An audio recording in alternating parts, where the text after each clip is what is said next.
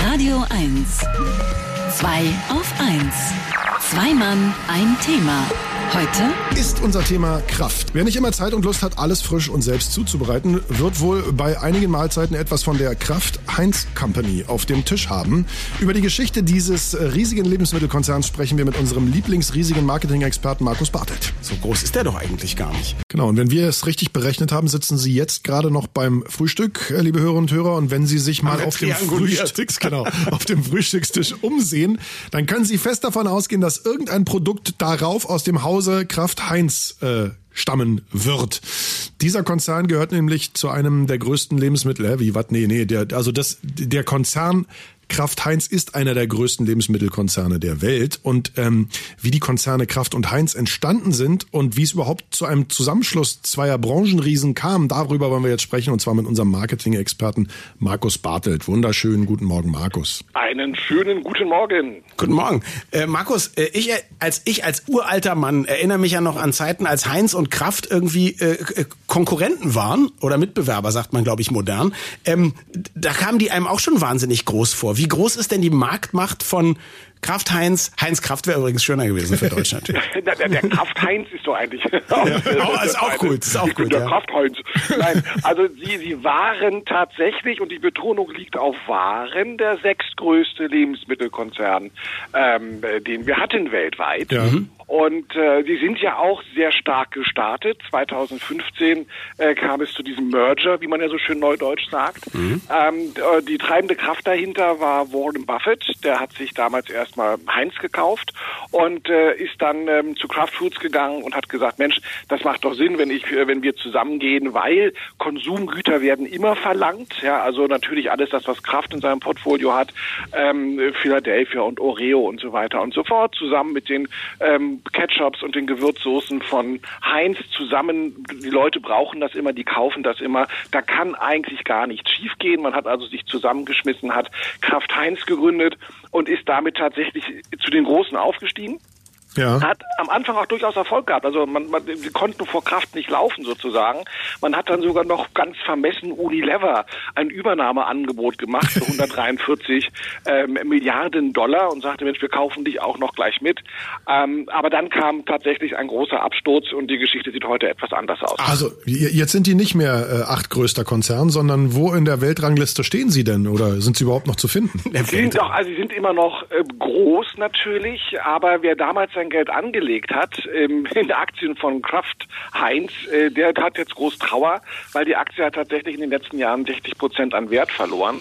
Das heißt also, die Gewinne sind auch ähm, extrem zusammengeschrumpft und ähm, alles, was sonst so eine große Marke macht, so ein großer Konzern machen würde, nämlich etablierte Marken aufkaufen, um das Portfolio zu erweitern, das ist tatsächlich alles gestrichen worden. Der Konzern ist überschuldet. Sie fokussieren sich auf ihre eigenen Marken jetzt und ähm, steigen höchstens mal mal bei Startups ein, weil das wesentlich günstiger ist, als eine etablierte Marke zu kaufen. Jetzt bist du ja Marketing-Experte ähm, und nicht und nicht Markenentwicklungsexperte. Aber was haben die aus deiner Sicht alles falsch gemacht?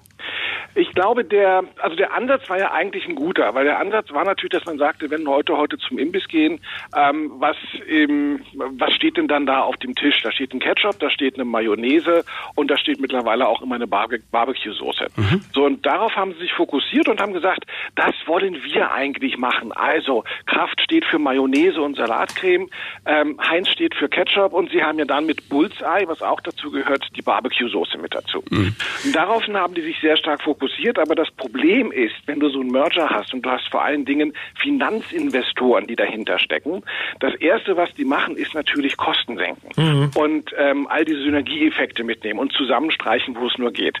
Und das haben die übertrieben. Das heißt, sie haben so brutal zusammengestrichen, dass sie in die Marken nicht mehr investieren konnten, wie sie es eigentlich gemusst hätten.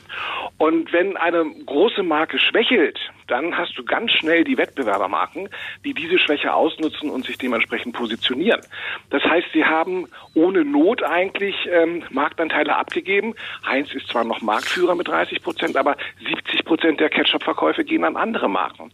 Und ihr seid ja auch Griller zum Beispiel. Fragt euch selber, also habt ihr Heinz-Produkte bei euch neben dem Grill zu stehen oder sind es nicht vielleicht doch andere Soßen, die ihr da verwendet? Ja, eine gute Mischung aus allem, würde ich an der Stelle mal ganz einfach sagen.